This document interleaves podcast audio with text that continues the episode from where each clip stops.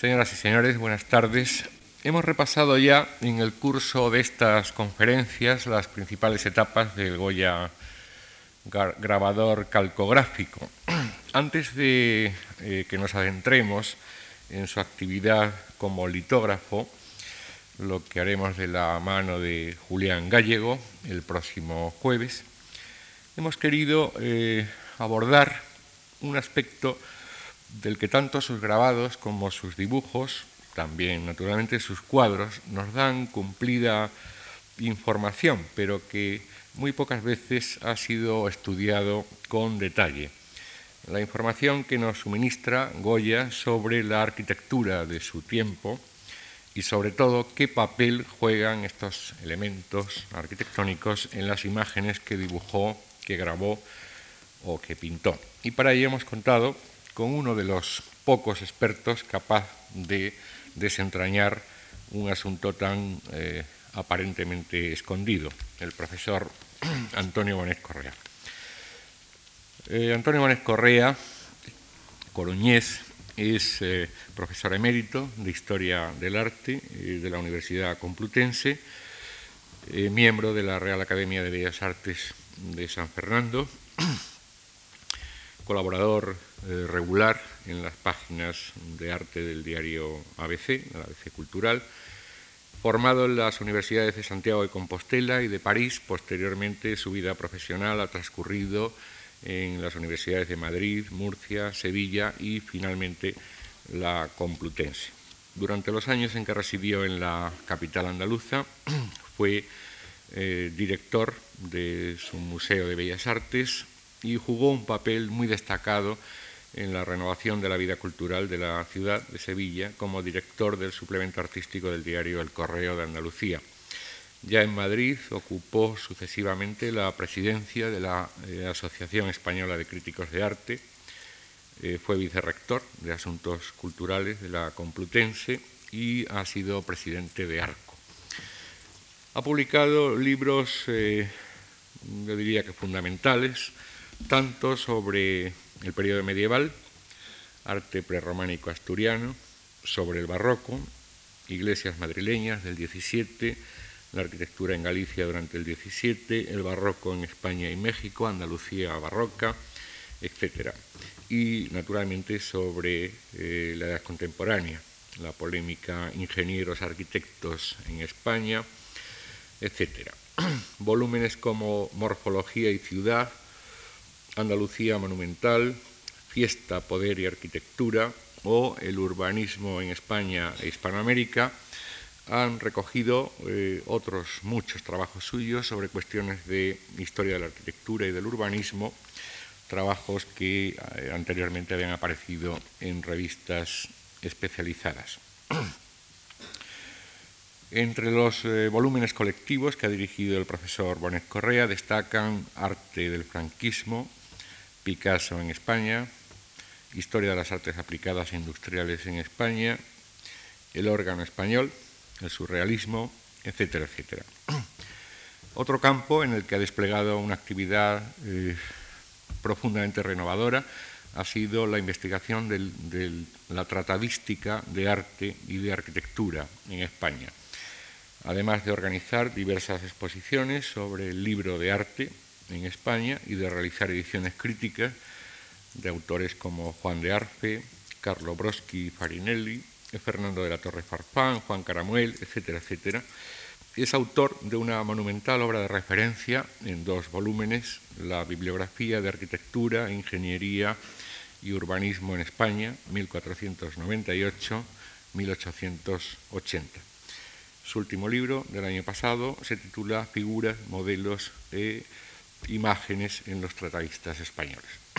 Deseo agradecer la nueva colaboración que hoy nos presta Antonio Bonet Correa en nuestras actividades y a todos ustedes también muchas gracias por acompañarnos una vez más esta tarde. Gracias. Muchísimas gracias, Antonio Gallego, amigo y compañero de, de líderes intelectuales.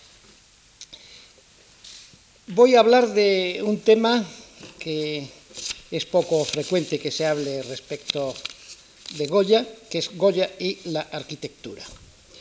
Habría que comenzar por recordar aquello que Ortega y Gasset en su pequeña monografía o estudio sobre Goya eh, analiza eh, la leyenda de Goya, ese Goya que los románticos quieren hacer un hombre espontáneo, eh, plebeyo, brutal,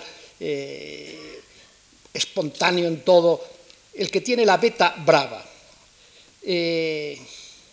Ortega Gasset que reconoce que tiene una evidencia de sonámbulo, que tiene fulguraciones creativas, es partidario de pensar que también hay un Goya mucho más eh, meditado, más reflexivo y que no es solamente ese artista racial en un sentido eh, de la furia española, tal como mm, los románticos lo vieron. Lo que es indudable es que Goya es un genio, un genio en el sentido moderno de la palabra. Hay que tener en cuenta que precisamente la idea de genio es una idea de la ilustración, que es una idea eh, de la época de finales del XVIII y del de, eh, romanticismo. Ese Goya que está entre el antiguo régimen y la edad contemporánea, ese Goya que se ha comparado siempre con Beethoven eh, como representante ya de una manera de ver libérrimamente o con libertad el arte.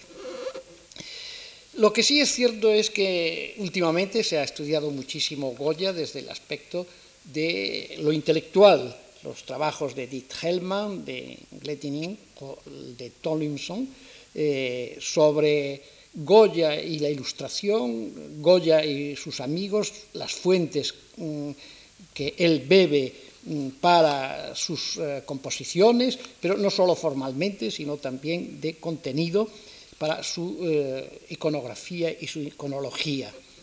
Eh, ese Goya del capricho y de la invención que ahora tienen ustedes en, el Prado, una magnífica exposición. Es cierto que Goya mm, pues, era amigo de Jovellanos, de Moratín, de Ceán Bermúdez, eh, o sea, de los intelectuales ilustrados de la época. Eh, hay en Goya una manera de ser y de entender el arte, sobre todo este hombre que es de lentas maduraciones, cuando llega a la plenitud ya de la edad y cuando ya llega a casi la vejez, pero mm, que llega a un momento en que ve las cosas muy desde encima, que es un pintor como José Bartolomé Gallardo en el año 1819 lo denominó uno de los filósofos. Y esto era un elogio en la época, decir que era un filósofo como pintor. Eh, Goya, que probablemente fue un gran lector, como dice Sánchez Cantón, no conocemos, como en cambio conocemos de otros artistas, de Goya se saben muchas cosas, pero respecto a los libros que leía, no los tenemos. Eh, un hombre que además es sordo, probablemente leía mucho. Eh, si no los leía, él iba a la academia, era amigo de gentes como Jovellanos, como Moratín y como Ceán Bermúdez, eh, sabía muchas cosas de libros. Yo recuerdo que José Palau, el poeta catalán, muy amigo de Picasso y que ha escrito tanto sobre Picasso, eh, me decía un día, hablando de Picasso, que Picasso sabía muchísimo de, cultura y de, literatura. Y no era tanto porque leía como por lo que escuchaba y por los contactos que había tenido y por esa intuición y esa mm, manera de captar eh, sobre la marcha eh, todo lo que fuese interesante y que mm, era como si lo hubiese leído. Probablemente Goya tenía esa capacidad. Lo que sí es cierto es que respecto al tema Goya y la arquitectura, Sánchez Cantón, que era tan eh, historiador sobrio en su manera de entender las cosas, al hablar de Goya y la arquitectura en su gran monografía sobre Goya, ya dice que Goya se interesaba mucho por la pintura y hace una observación que hace retratos de muchos arquitectos. el retrato de Ventura Rodríguez, el de Juan de Villanueva, el de Juan Antonio Cuervo, el de Tiburcio Pérez, el de Isidro González Velázquez, y ese interés por el retrato de arquitecto eh, revela algo muy importante, puesto que, por ejemplo, de escultores no hay uno solo al que haya retratado, y de pintores solo retratados, a Francisco Valleu y Ascensio Juliá, eh, que era más que pintor, un tramoyista. Eh, sabemos además que Goya mantuvo, por ejemplo, amistad con Arnal, que fue un arquitecto importante en la época. De tal forma, eh, habla Sánchez Cantón de ello, que dice que parece como sintiese predilección por ese arte. Y dice, es maestro en pinturas y dibujos de varia edad, gusto de introducir edificios. Es cierto que a lo largo de toda la obra de Goya hay mucha arquitectura representada.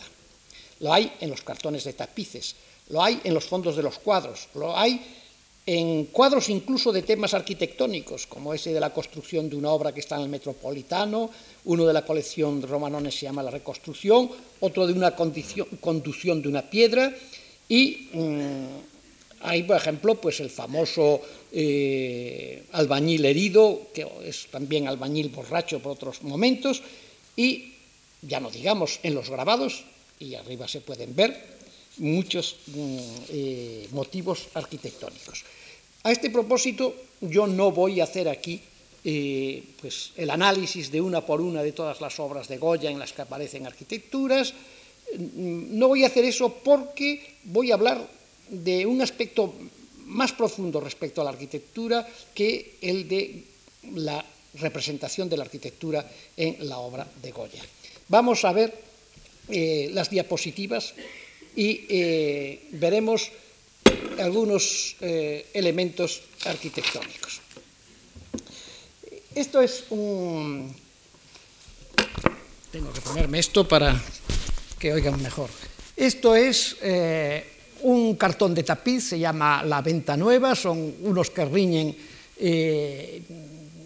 delante de una venta y la venta es un tipo de arquitectura popular, es un cuadro que pretende ser realista, la composición y todo eso tiene referencias a relieves romanos, etcétera, etcétera. Podríamos analizar y ver que es realista y a la vez no lo es, es un cuadro muy compuesto, pero sí está dentro de ese género eh, realista que además tiene que ver con los eh, recuerdos de los tapices de Teniers. Pasemos a la siguiente.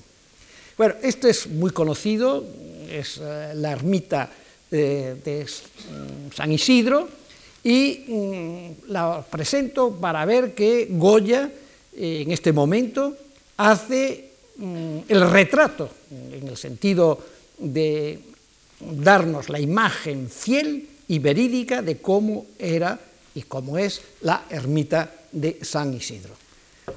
De la misma manera que nosotros tenemos en este otro eh, famosísimo eh, bosquejo para eh, un cartón de tapiz para este mm, gran cuadro que sería, este gran tapiz que sería la ermita de San Isidro con el fondo de Madrid, en el que vemos el Palacio Real y vemos la entonces recién construida eh, iglesia de San Francisco el Grande, con esa enorme cúpula, la primer gran cúpula neoclásica, o la única, única cúpula neoclásica de Madrid.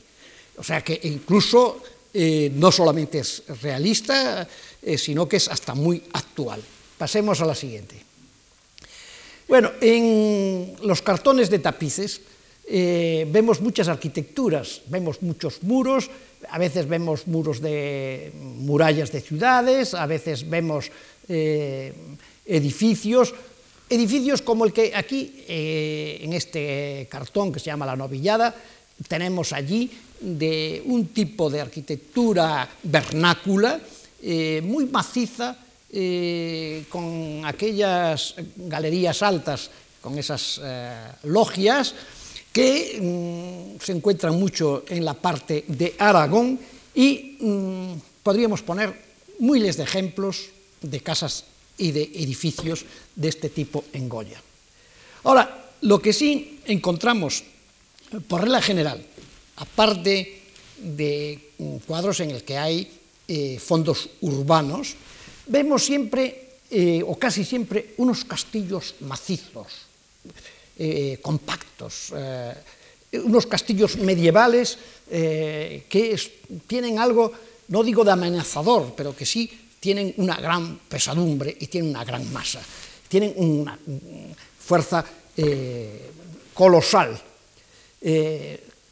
La arquitectura como masa, como eh, algo eh, gravitante, eh, como algo compacto y macizo, es muy frecuente precisamente en los fondos todos de Goya. Bueno, aquí tenemos la combinación precisamente de la arquitectura de tipo vernáculo, más o menos como la venta que hemos visto. Aquí no se trata de una venta, se trata de una ermita. Pero es esa también eh, confusión que existe siempre en España entre la arquitectura eh, civil y la arquitectura religiosa. Vemos esa arquitectura vernácula en primer término y al fondo ese castillo eh, que está ahí con esa presencia tanto misteriosa. De las arquitecturas urbanas que a veces quedan un poco como borrosas, pero que están ahí con una presencia. piénsese pues, en el fondo que se ve de los fusilamientos del 3 de mayo o de la carga de mamelucos el 2 de mayo en la Puerta del Sol. Pero pues aquí tenemos este cuadro de disciplinantes que está en la academia y eh, la arquitectura eh, es esa masa negra mm, que está ahí detrás y que mm, da un fondo que acentúa el lado, podríamos decir, tétrico y tremendo de eh, la ciudad en que esa procesión de disciplinantes está desfilando. también tenemos eh, también al final de su vida, todas estas arquitecturas de cárceles en las que entra la luz eh, por eh, los vanos iluminando las bóvedas, dando el espesor de los muros, haciendo unos contrastes de claroscuro, de tinieblas y de luz, muy eh, a lo piranesi, eh, muy a mm, la manera de entender, ya lo veremos, eh, en la época la luz como factor expresivo para la arquitectura.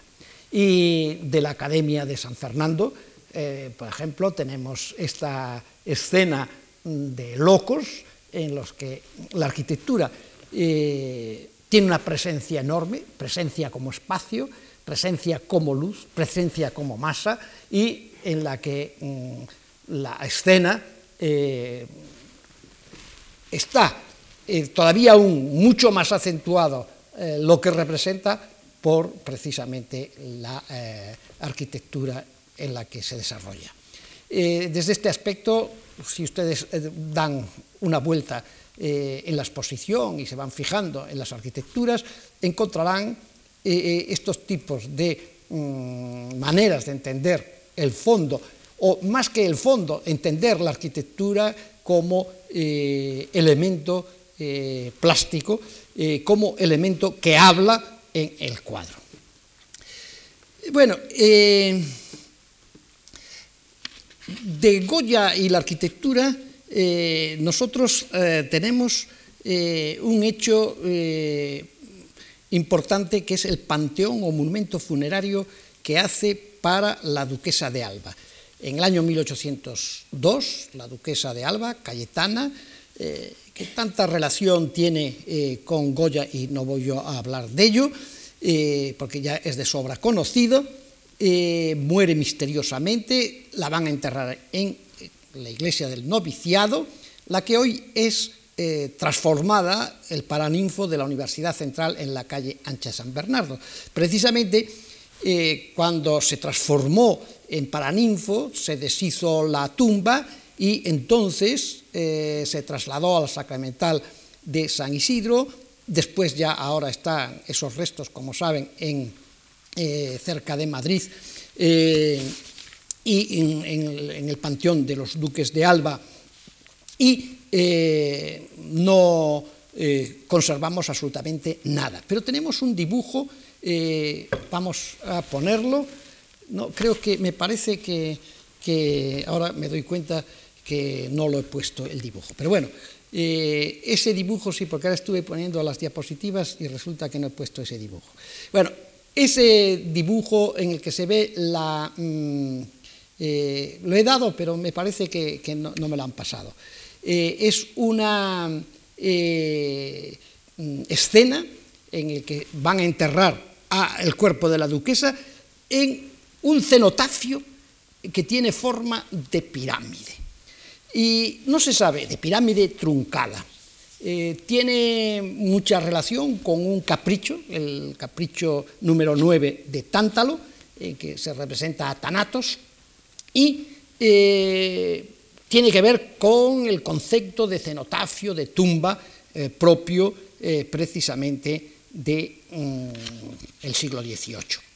En el siglo XVIII que el tema de la muerte, el tema de los entierros, eh, va a ser eh, importantísimo, puesto que es cuando se instituyen eh, por orden de Carlos III, pero no se cumple hasta después, a principios de siglo, ya con Carlos IV, la instauración de cementerios eh, en las ciudades.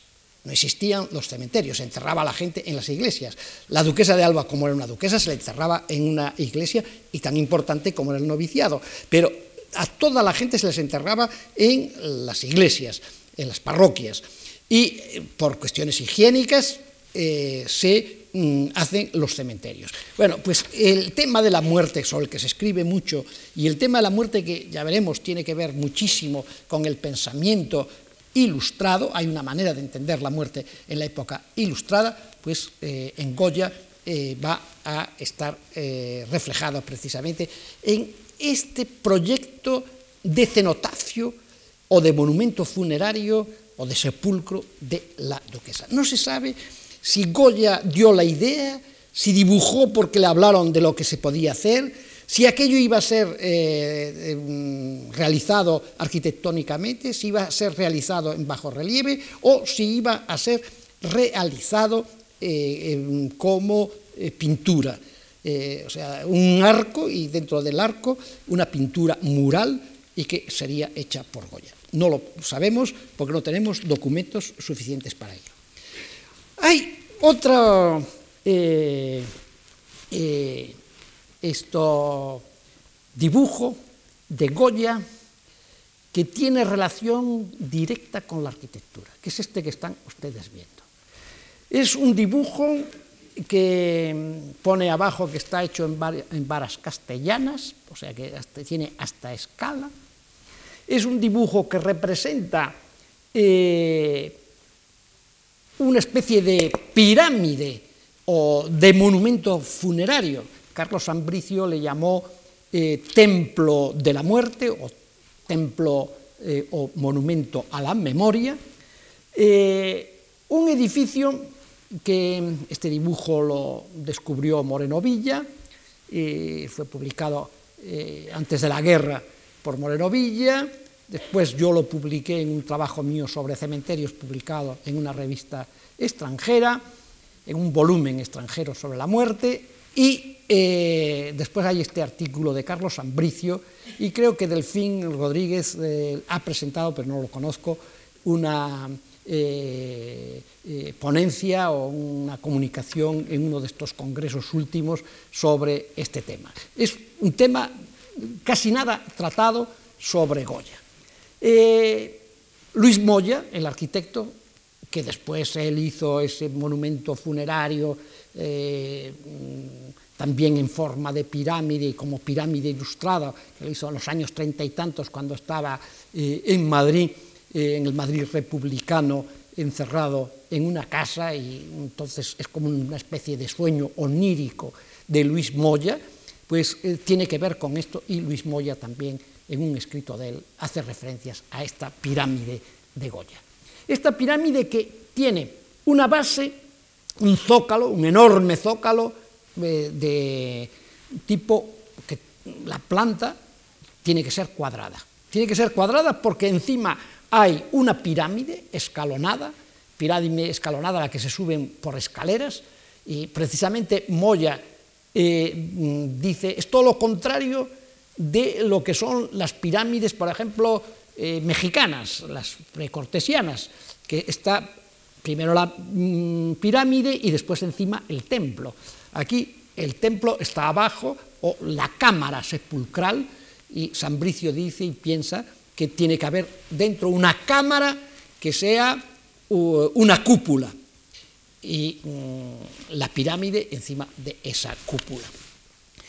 Eh, hay un grupo ahí apiñado de personajes que nos dan además precisamente la escala, nos dan una escala de un edificio monumental, pero no tan monumental que podríamos decir que, es colosal. Colosal es, en cambio, esta otra pirámide, que es otro dibujo de Goya, extrañísimo dibujo, eh, parece que es una pirámide que ha aparecido ahí, que ha crecido de repente o que, que, ha caído del cielo, no se sabe, porque está en una ciudad, en una ciudad en la que nosotros tenemos una arquitectura aquí eh, a nuestra izquierda, que es una arquitectura eh, pues de tipo, diríamos, mm, corriente, esos caserones que hay en los pueblos o en las ciudades españolas, incluso eh, ahí casi parece un silo, parece una silla, ¿no? parece un edificio como el silo, como el pósito que había eh, en donde está ahora la puerta de Alcalá y después estuvo la plaza de toros. Hay del otro lado, a nuestra derecha, una puerta como de ciudad, una puerta como si hubiese, y después detrás, un jardín, como si fuese una puerta para el retiro. Eh, es una esplanada, pero una esplanada de una ciudad como la que vivía Goya, porque ahí están mm, vestidos igual que en la pradera de San Isidro, eh, vestidos a la usanza de la época, eh, los carruajes y las carrozas son del tipo también de la época y están además normalmente como si nada pasase en esa ciudad. Ese lado colosal que mm, hace que esta pirámide horadada, esto sí que es, que es una especie de, no se sabe si pirámide o si es eh, un arco eh, de triunfo, bueno, ahí vean cómo ese arco, la luz y la sombra recuerda ese cuadro que hemos visto de una colección inglesa eh, de manicomio.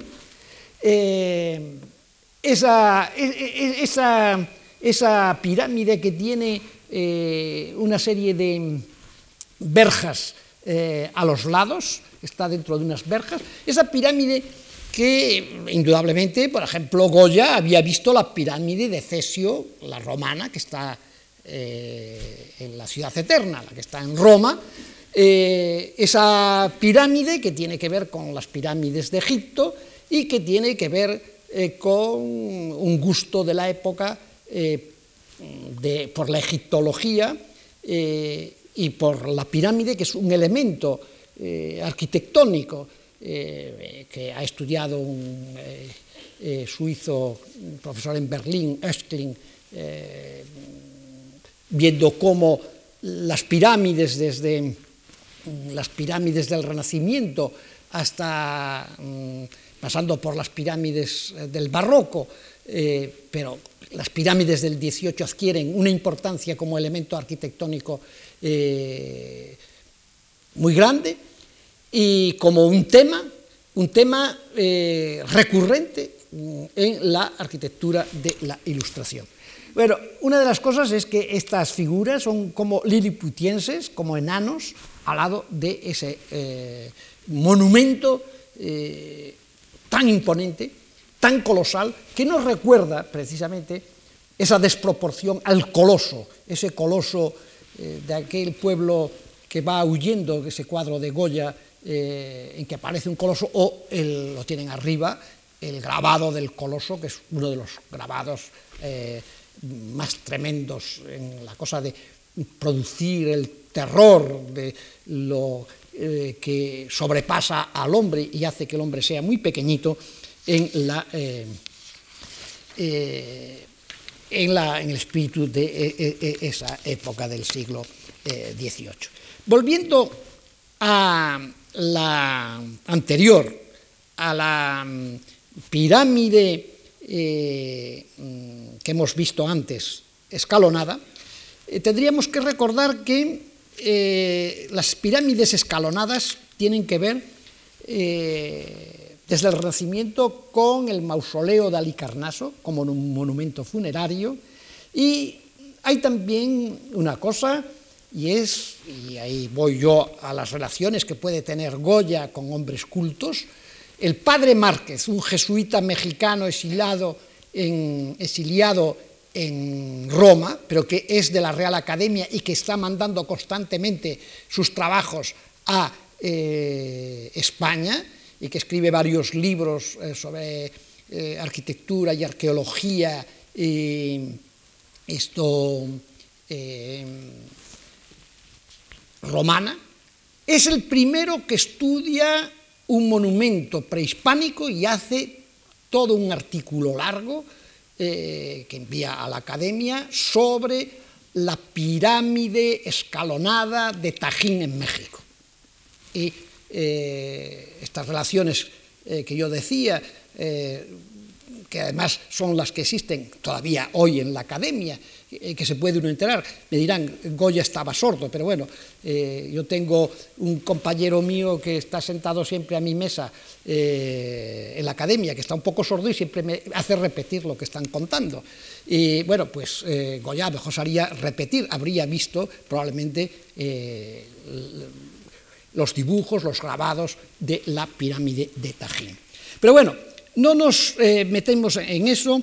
Lo que sí es cierto es que la primera pirámide tiene que ver, ah, pues aquí está lo de, la duquesa de Alba, eh, yo creí que ya no salía, en el que tenemos eh, además esos monjes encapuchados que aparecen en otras eh, grabados, y precisamente esos monjes encapuchados respecto a un monumento fúnebre tienen que ver con el final del gótico, con aquellas figuras que para la abadía de Champol eh, hace este, eh, el bueno de eh, Klaus Schluter, aquella tumba famosa de los monjes encapuchados que llevan un féretro. Bueno, pues aquí ese viejo tema de los encapuchados que en Goya se convierte en figuras a veces fantasmagóricas y muy grotescas eh, en los caprichos, pues están en esta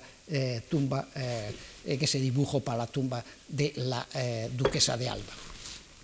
Bueno, pues lo que sí tiene que ver la pirámide escalonada, o por lo menos se cree que tiene que ver, es con el monumento a los héroes del 2 de mayo, en el campo de la lealtad.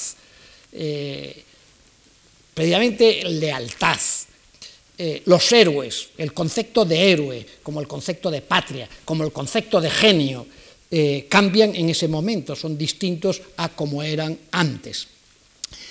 Y tienen que ver con la historia de España que Goya va a vivir y además va a ser uno de los testigos eh, más importantes y que nos va a dejar las imágenes de esa guerra, porque nos va a dejar los fusilamientos del 3 de mayo, lo de los mamelucos que, antes cité, y los desastres de la guerra, y eh, otra serie de cuadros eh, que tienen que ver con la guerra de la independencia. Pero cuando eh, en 1808 Napoleón se retira momentáneamente, se entierran a, los, a las víctimas heroicas, eh, que habían sido fusiladas en el lugar mismo en donde habían sido fusiladas, que es el campo de la lealtad donde está ahora este obelisco, ¿eh? en el que arde la llama mm, desde que Tierno Galván hizo que se pusiese una llama a manera de la del Arco del Triunfo de París, y que fue fruto no de mm, un primer intento en 1814, cuando se hizo mm, todo un desfile ya retirada y acabada la guerra, eh, honor a todos los muertos y se llevó a Daoiz y Velarde y, se hizo toda una ceremonia eh, civil, eh, una ceremonia militar, cívica militar importantísima, y en la que hizo Antonio Aguado, el arquitecto, una primera pirámide efímera, sino de el concurso que en el año 1822 eh, convocó el Ayuntamiento de Madrid para dar eh, monumentalidad a ese campo de la lealtad, al que concurrieron nueve arquitectos y que el que ganó el premio fue Isidro González Velázquez, precisamente un arquitecto retratado por Goya, y eh, arquitecto que es importantísimo, bueno, es el que hace la casita eh, del labrador en Aranjuez, bueno, hace una serie de obras que ahora aquí no voy yo a mencionar. Es Isidro González Velázquez, que tuvo mm, ya su padre amistad con Goya y que mm, Goya apreciaba muchísimo.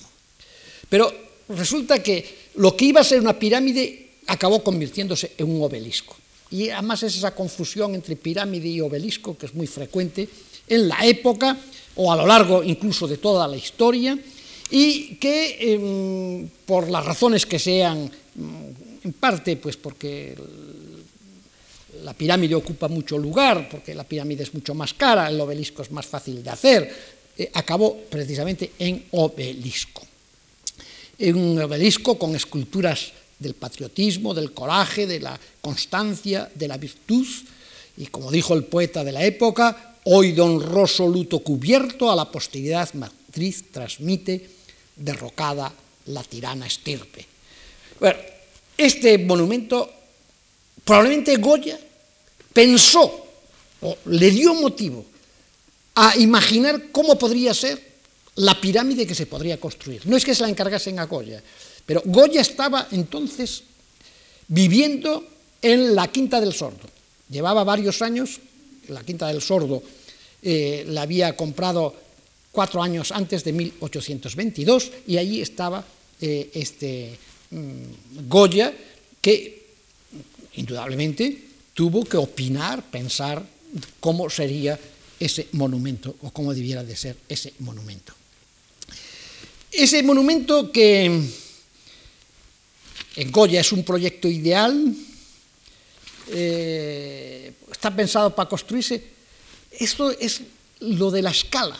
Que tenga escala, eso es una cosa como muy arquitectónica. Bueno, si nosotros analizamos eh, de nuevo la otra, mm, la gran pirámide, ¿eh? nos damos cuenta que hay diferencia entre una y otra. Una es un pensamiento arquitectónico, virtual, aunque no esté pensado para realizarse, pero está pensado arquitectónicamente, mientras que el otro pertenece a la pintura o a la imaginación, a la fantasía, eh, pertenece a una imagen eh, pictórica, pintoresca, y sería el sublime pintoresco del que hablan los eh, esto, eh, de la que hablan los eh,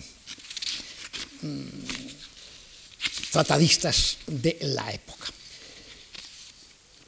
Bueno, antes de, ver un poco las relaciones de esas dos pirámides de Goya con el pensamiento arquitectónico y con los proyectos arquitectónicos, eh, no españoles, pero sí a escala europea, de pirámides, del mismo tipo y del mismo género y con el mismo espíritu, concebidas con ese espíritu de algo colosal, grandioso, monumental y sublime, pues quizá nos convendría hacer un poco unas reflexiones sobre el simbolismo de la pirámide.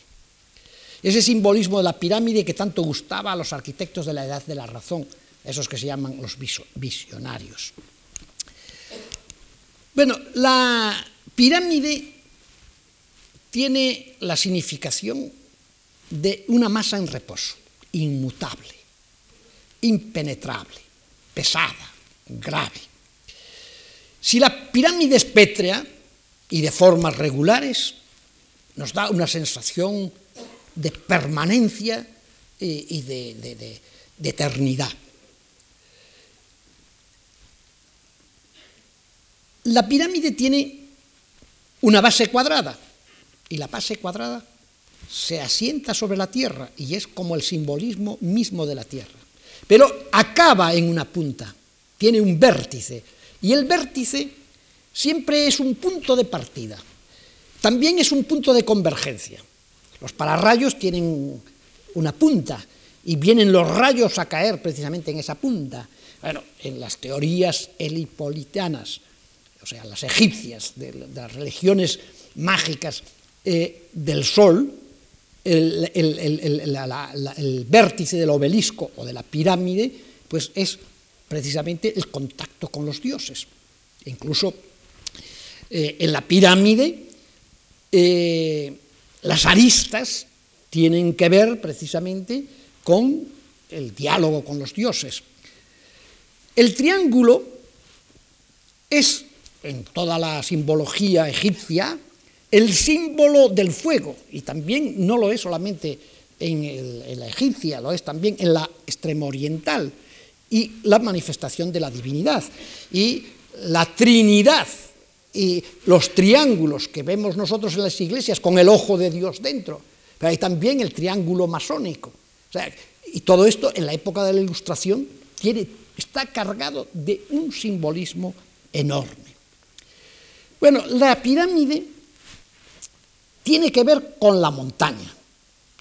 Y la montaña, desde el neolítico, a los muertos en Occidente se les enterraba y después había, nosotros no tenemos en castellano la palabra, pero los franceses sí la tienen, que es un tertre, una, lo que, la tierra que queda encima, que son los túmulos, los túmulos funerarios.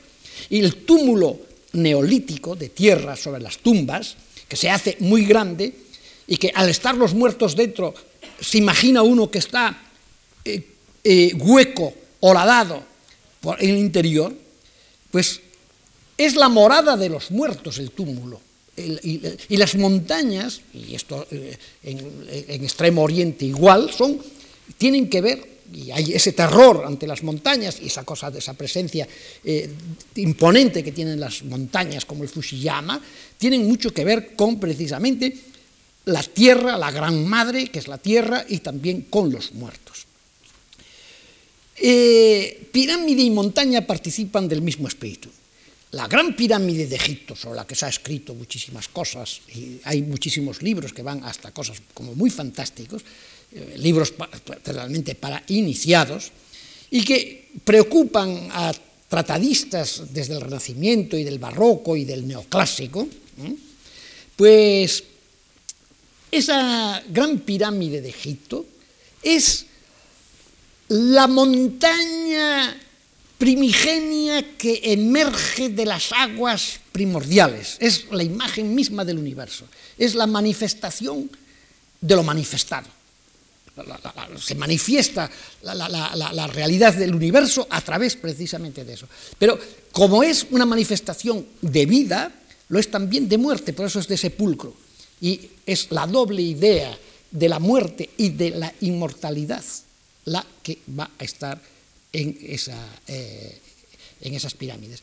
Todo esto podría yo ilustrarlo con citas de tratadistas o de sermones o de textos o de mm, religiones en los que vienen precisamente esa dualidad eh, precisamente de la pirámide.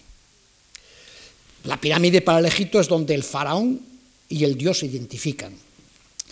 Eh, es además precisamente porque se alza y esos lados que tiene con esas aristas que van hacia lo alto, que van hacia el vértice, el símbolo pujante para vencer precisamente a la muerte.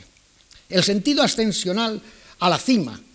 Eh, y las aristas que tienen que ver, como dije antes, con los rayos del sol, lo mismo que los pasillos internos por los que penetra eh, el rayo de sol que a veces da exactamente en la tumba en determinados momentos del solsticio del verano eh, o del año, eh, y que tienen que ver con toda una serie de creencias helipolitanas, pues todo esto mm, es lo que ha preocupado a lo largo de la historia y que le ha ido dando ese simbolismo a la pirámide.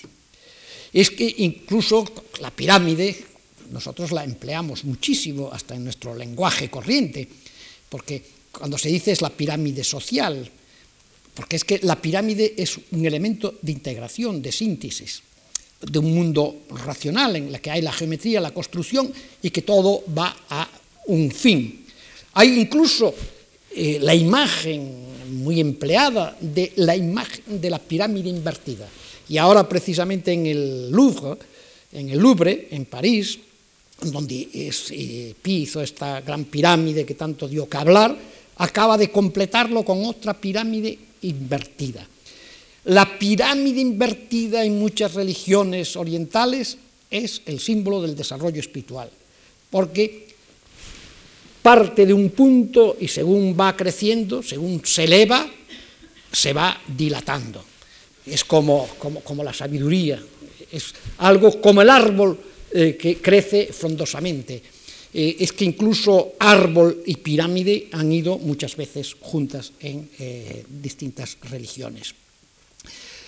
De tal forma que es la imagen más sobria y más perfecta de la síntesis. Y no quiero seguir diciendo más de esto, lo que sí es que esa pirámide, sin embargo, tiene elementos abstractos que son distintos a las montañas cósmicas o a los edificios como el Zigurat, eh, como la Torre de Babel, que tienen un carácter utilitario, pero vamos a no perdernos y volver a las pirámides, que Louis Etienne Boulet, un arquitecto francés de la época revolucionaria, dijo montes áridos e inmutables, como los calificó. Las pirámides son formas encerradas en sí mismas, formas simples y de una gran pureza geométrica. Goethe, el poeta, escritor, pensador, eh, esteta, científico, bueno, Goethe, que, que, es una de las grandes figuras de la ilustración, el de luz, más luz cuando se moría, tenía en su jardín de Weimar unas esculturas que eran abstractas, en el jardín de su casa, en el césped, una esfera de piedra, un cono de piedra, una pirámide, un cubo y un cilindro. Bueno, Le Corbusier, el arquitecto tan de vanguardia, al hablar de esas figuras, dice, los cubos, los conos, las esferas, los cilindros o las pirámides son las grandes formas primarias que la luz revela muy bien. Bueno, la esfera tiene un solo punto, el cilindro engendra una vertical, la pirámide es mucho más compleja, como el cono, huye en relación con el espectador, el espectador se queda pequeñito, como se quedaban las figuras en, lo de Goya, y eh, tiene que ver con algo ¿Qué es el fuego? Ya hemos visto para los egipcios el sol, el fuego, la llama, el volcán. Ya San Isidoro de Sevilla dice, número sólido es el que contiene longitud, latitud y altura, como las pirámides que se elevan al modo de las llamas de fuego.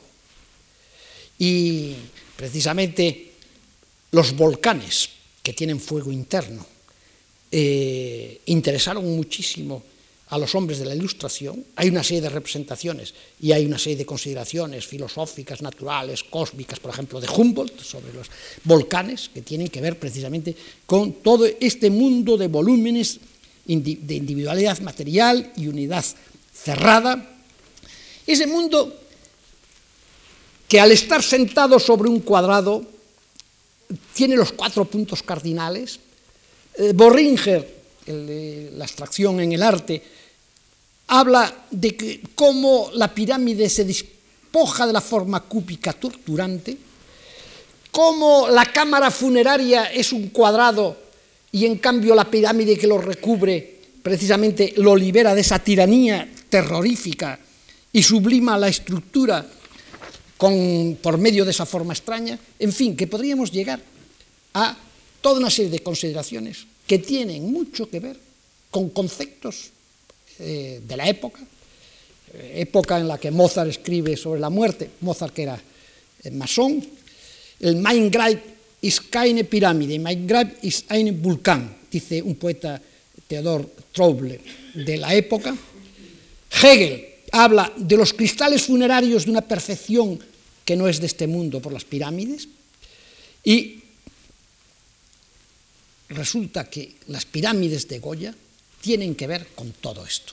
Vamos a ver cómo las pirámides de Goya tienen relación con una serie de pirámides que se hacen como la tumba, eh, pocos años anterior a la pirámide, a los dibujos de Goya. Esta es la tumba para la emperatriz María Cristina de eh, Viena, en Viena, en la iglesia de los agustinos, esta emperatriz austriaca, este es la maqueta eh, que hace este mm, Cánova, el gran escultor neoclásico italiano, ese de las formas puras y tersas, eh, la tersura, dice Burke, es una de las formas de, eh, de lo sublime. Bueno, pasemos a la siguiente imagen, que es ya la tumba de Tiziano, hecha precisamente por Cánova en una iglesia de Venecia, la de los franciscanos, y que es también de Cánova. Y que hay las dos versiones, eh, una para conmemorar la memoria de un gran pintor veneciano, la otra de una emperatriz eh, muerta en la juventud. Esto es una decoración del año 1815, o sea, antes de eh, las pirámides de Goya, según eh, lo que sabemos de Goya. Estas son las decoraciones que hace Schinkel, el gran arquitecto alemán, el que hace de Berlín la capital de Prusia, que le da un estilo eh, neoclásico purísimo. Estas son las decoraciones que para el Gran Teatro de Berlín, teatro que él había eh, construido, hace Schinkel para la flauta mágica de Mozart. Eh, la flauta mágica de Mozart que tiene que ver con esa egiptomanía que había en el siglo XVIII. y lo que es muchísimo más importante, y que Goya no podía conocer, porque mm, esto son dibujos de un tratado de arquitectura, o más bien de unos eh, discursos de arquitectura, que Boulet, un arquitecto profesor en París, había escrito, pero que quedaron inéditos y que solo los publicó una inglesa, Rosno, en el año 1953 y que ahora están muy publicados y muy estudiados desde Kaufmann y después eh, muy estudiados por Perrus de Moncloy, mm, que son, incluso hay una edición española en Gustavo Gili de un extracto de, de, de estos escritos, con un prólogo precisamente de Sambricio. Pero estas arquitecturas eh, imaginadas por eh, Boulay, que son colosales, enormes, de un neoclasicismo muy sintético, muy desornamentado, eh, que tienen un parentesco enorme con Goya. Eh, pasemos a la siguiente. Eh, esta es la entrada de un cementerio. eh, es esa idea precisamente de la montaña o de la pirámide horadada que hemos visto en Goya y también de esas enormes dimensiones. veamos cómo, por ejemplo, esto de Goya tiene que ver con esta idea de tumba que hace también escalonada Boulet. Veamos esta pirámide también de Boulet, de, con un templo dentro, eh, lo que supone, como se puede dar uno cuenta, unas dimensiones eh, enormes y eh, comparables a estas, y con esto tenemos algo que es el aire de la época, porque Boulet y Goya no se conocían, y mm, no solamente eso, sino que Boulet no tuvo difusión. Eh, las cosas eh, de Boulet pasan a su discípulo Dugan, pero mm, ya eh, con otros aspectos. Hay algo, por ejemplo, que ocurre en las épocas, que es el aire que dibuja una época, estas cosas que están como flotando, es el caso de Unamuno y de Pirandello. Unamuno escribe en Salamanca, eh, tres personajes en busca de autor, en donde, eh, eh, no, esto, niebla, en, la que el personaje viene a ver a Unamuno y le dice que no me haga usted esto y tal, y dialoga con el autor y, decide lo que de su vida. Y Pirandello, que vivía en una ciudad, en ese momento no había salido, todavía era un provinciano, y Unamuno también era un provinciano, si ustedes quieren, porque vivir en Salamanca eh, a principios de siglo era vivir en una universidad de provincias un tanto desconectado con el mundo, no tan desconectado con el mundo, Unamuno sabía lenguas y, leía muchísimo, pero quiere decir que estaba ahí no en contacto con las modas eh, literarias de París o de Londres o de Berlín, y este Pirandello estaba, era médico, estaba ahí en una ciudad eh, de Sicilia, eh, también entonces aún de provinciano, escribió Los siete personajes en busca de autor. Y las dos tienen la misma problemática, la misma estructura, y ninguno, ni el uno ni el otro, se, conocían. Ahora, vivían eh, como vidas paralelas, pensamientos paralelos, y eran hombres con una enorme cultura y muy receptivos de una serie de problemas eh, culturales del momento. Y esto es lo que puede pasar entre Boulet y, eh, este, eh, y Goya. Estos, este Boulet, que él, al hablar de sí mismo, se titula pintor y arquitecto. No confundir con pintor que hace arquitecturas, porque había pintores dedicados a hacer cuadros de tipo arquitectónico, vistas de ciudades. En ese aspecto, Goya es un poco pintor de vedutas, eh, de, paisajes urbanos, cuando hace la pradera de San Isidro. Pero aquí, en estas cosas, no, es, está con una fantasía y con una imaginación el, tema de la pirámide es un tema eh, arquitectónico que está en su magín, en su inteligencia o en su mente, en su fantasía, como podría estar otra cosa, como algo obsesivo, como algo que es grandioso y de aterradora escala. Bueno, aquí habría que preguntarse eh, cuáles son las fuentes aparte de las fuentes, eh, diríamos, iconográficas, o sea, formales. Hay que darse cuenta que Goya tenía que leer o tenía que oír hablar de, eh, problemas de estética.